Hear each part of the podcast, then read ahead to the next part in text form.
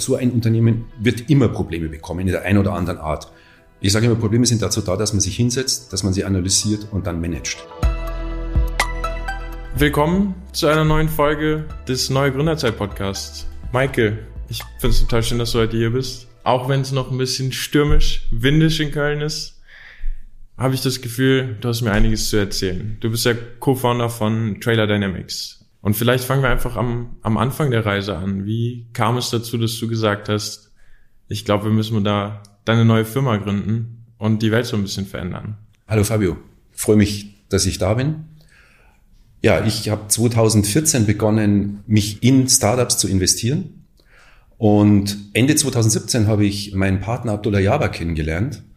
Und Abdullah hat damals bereits das Konzept eines elektrifizierten Trailers entwickelt und, kann man so sagen, erfunden. Und haben dann im Januar 2018 Trailer Dynamics gegründet. Der Inhalt von Trailer Dynamics ist das große Thema Elektromobilität, aber hier ganz speziell im Güterschwerlastverkehr. Diese Fahrzeuge zu elektrifizieren ist ein sehr anspruchsvolles Thema, denn Batterien sind schwer und diese schweren Batterien im Sattelzug unterzubringen, ist aufgrund des Enge des Bauraums und der Begrenzung in Achslasten sehr, sehr schwierig. Und dann haben wir uns gedacht, naja, wenn da vorne kein Platz ist, dann verlagern wir das Ganze hinten in den Sattelauflieger, den man Trailer nennt. Und das ist so der Kern unserer Entwicklung. Was erreichen wir dadurch? Wir erreichen dadurch, dass wir jetzt einen zusätzlichen Antrieb im Trailer haben. Wir unterstützen die Diesel-Sattelzugmaschine vorne, die zieht, senken dadurch den Dieselverbrauch signifikant ab und damit als Resultat die CO2-Emission. Und das ist eigentlich das, was wir als Kern erreichen wollen. Wir wollen ein, eine grüne Logistik bewirken im Güterschwerlastverkehr.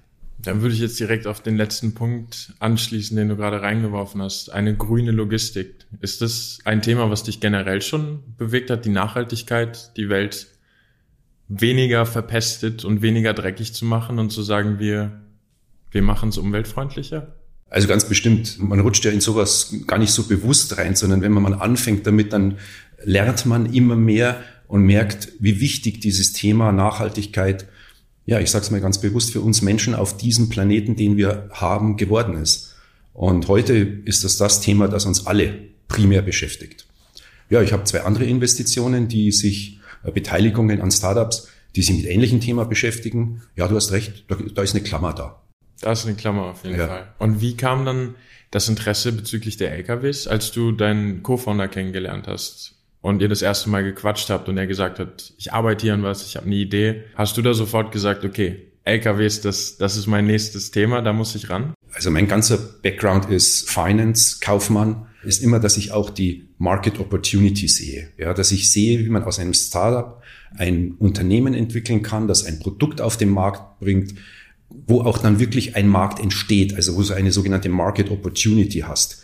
Hier bei, im Fall von Trail Dynamics war das für mich von der ersten Minute an erkennbar, dass man mit dem Produkt und Abdullah an meiner Seite, der das Technische beherrscht, der Markt war da. Es gibt nichts in dem Bereich, auch heute noch nicht. Wir sind allein. Von daher war es von Anfang an faszinierend für mich.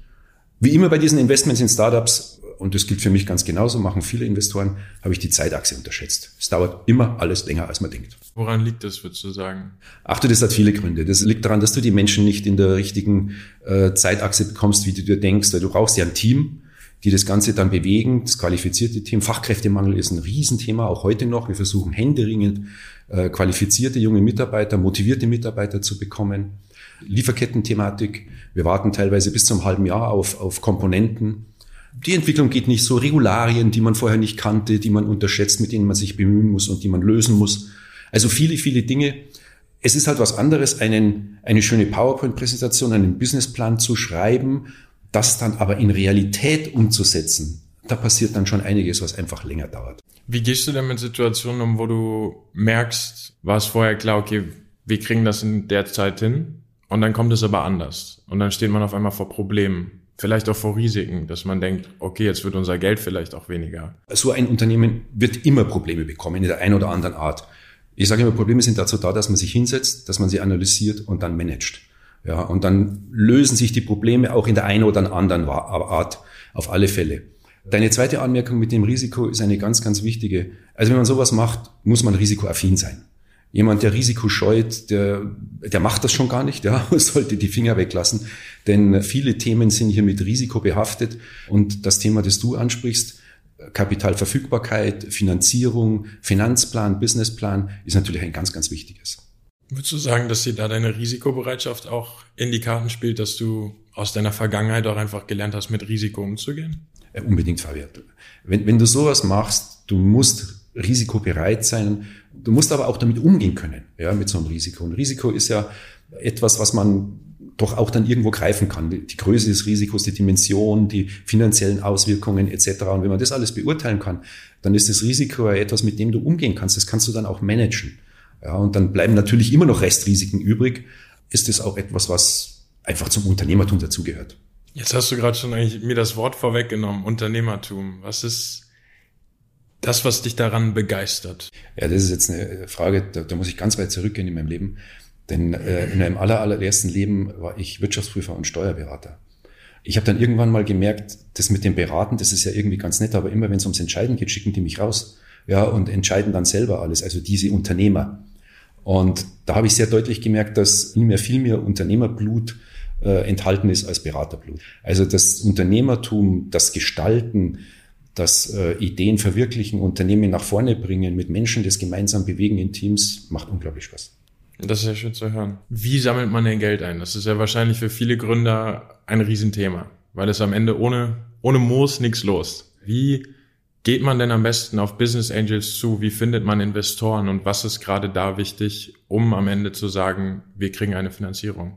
Also natürlich eine sehr, sehr gute und, und wichtige Frage. Man muss sie nur ein bisschen strukturieren. Es kommt wirklich darauf an, wie viel Kapital du benötigst. Also Business Angel äh, investieren in der Regel, ich sag mal so zwischen 20, 50, vielleicht mal 100.000 Euro. Aber dann ist da Schluss. Also in unserem Fall, wir, wir brauchten Millionen äh, da ist der Business Angel einfach der falsche Adressat. Also in, in unserem Fall äh, gab es eigentlich nur zwei Alternativen, die man ernsthaft betrachten konnte. Einmal ist es Venture Capital, dass man halt Leute anspricht, die einfach mehr Geld zur Verfügung haben. Diese Institutionen scheuen die erste Investition. Weil sie sagen, lass mal das große Risiko andere nehmen und wir kommen dann dazu, wenn es schon ein bisschen läuft und man sich äh, etwas besser vorstellen kann. Das heißt, es bleibt der sogenannte strategische Investor. Das ist jemand, der das Produkt kennt, das ist jemand, der sich bereits im Markt befindet und der einfach sagt, hey, die Jungs haben eine ganz tolle Entwicklung, da mache ich mit. Wir haben die ersten zwei Jahre selber finanziert, aus eigenen Mitteln. Und dann als strategischen Investor haben wir Krone gefunden. Und heute ist Krone unser strategischer Partner, ist auch beteiligt an, an Dynamics und das ist eine, eine ganz tolle Kombination. Wie kommuniziert man mit jemandem, der einen finanziert? Also müssen wir jetzt unterscheiden. Kommunikation generell ist wichtig, da sind wir wieder im Thema Menschen ja, dass das gut funktioniert, weil bei einem strategischen Investor ist ja kein Finanzinvestor, der dreimal im Jahr vorbeikommt und die Zahlen anschaut und dann wieder geht, sondern ein strategischer Investor ist ja ganz nah an dir. Der begleitet dich in der Entwicklung, der bringt womöglich Added Value in der Entwicklung etc. Mit ihm kannst du auch über strategische Themen sprechen. Also da äh, ist die, die menschliche Komponente und die, die Kommunikationsfähigkeit von beiden Seiten, die Teamfähigkeit ist ein ganz wichtiger Faktor. Und das funktioniert bei uns sehr, sehr gut. Das ist ganz wichtig hier, dass man da sehr ehrlich miteinander umgeht. Also versuch den Finanzplan, den du machst, auch als Startup, in irgendeiner Weise einzuhalten. Das heißt, gib dir Mühe mit den Komponenten, mit den ganzen Unsicherheiten, äh, zieh deine Mitarbeiter hinzu, etc. Nimm dir die Zeit, diesen Finanzplan hochqualitativ zu machen und ihn einzuhalten. Wie sieht denn das planmäßig aus? Was habt ihr vor? Wollt ihr die ganze Welt mit euren Trailern beliefern? Wie, wie sind da deine Ziele für die nächsten Jahre? Natürlich haben wir strategische Ziele. Wir fangen jetzt hier mal in Deutschland, Europa an. Wir werden das Produkt auf der IAA vorstellen, werden den Markt spüren und fühlen.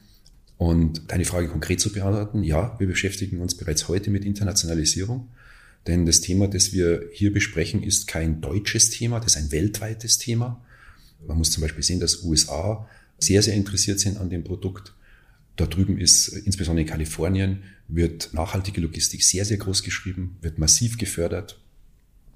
Asien ist, ist ein super interessanter Markt, einfach aufgrund der hohen Dichte an Menschen und Logistikaufkommen. Wir werden jetzt mal einen Schritt nach dem anderen machen, immer wieder gleich bei uns allen im Team fokussieren auf das, was heute ist. und aufbauen auf dem, was wir dann geleistet haben und in die neuen Märkte gehen.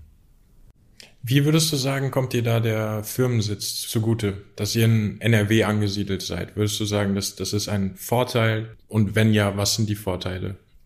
NRW ist ein guter Standort für, für Startups. Aachen insbesondere wegen der RWTH Aachen. Da hoffen wir schon, dass wir den einen oder anderen Mitarbeiter dann aus diesem Umfeld bekommen. Die Leute sind da sehr, sehr gut ausgebildet. Äh, Professor Kampka der Achim ist, ist Beirat bei uns mit dabei. Das heißt, wir versuchen auch hier technologisch immer, wie man so schön sagt, on the edge zu sein, dass wir mit vorne dabei sind. NRW ist ein super Standort.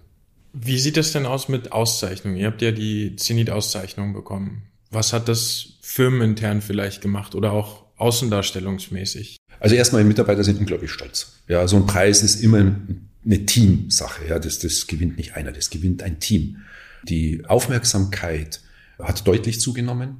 Presseartikel wurden geschrieben, Leute haben angerufen, haben sich erkundigt, ich habe gehört das, erzähl mir doch mal. Also die Aufmerksamkeit hat zugenommen und das ist etwas, was uns nicht nur gut tut, sondern was auch wichtig ist. Das sind auf jeden Fall sehr viele positive Punkte, die sehr, ja, auf eine, eine spannende Zukunft bei euch hinausgehen. Wie wichtig ist dir denn Innovation? Ist das etwas, was dich tagsüber beschäftigt, was, was deinen Alltag auch beeinflusst, dass du sagst, ich möchte innovativ sein? Ja, unbedingt.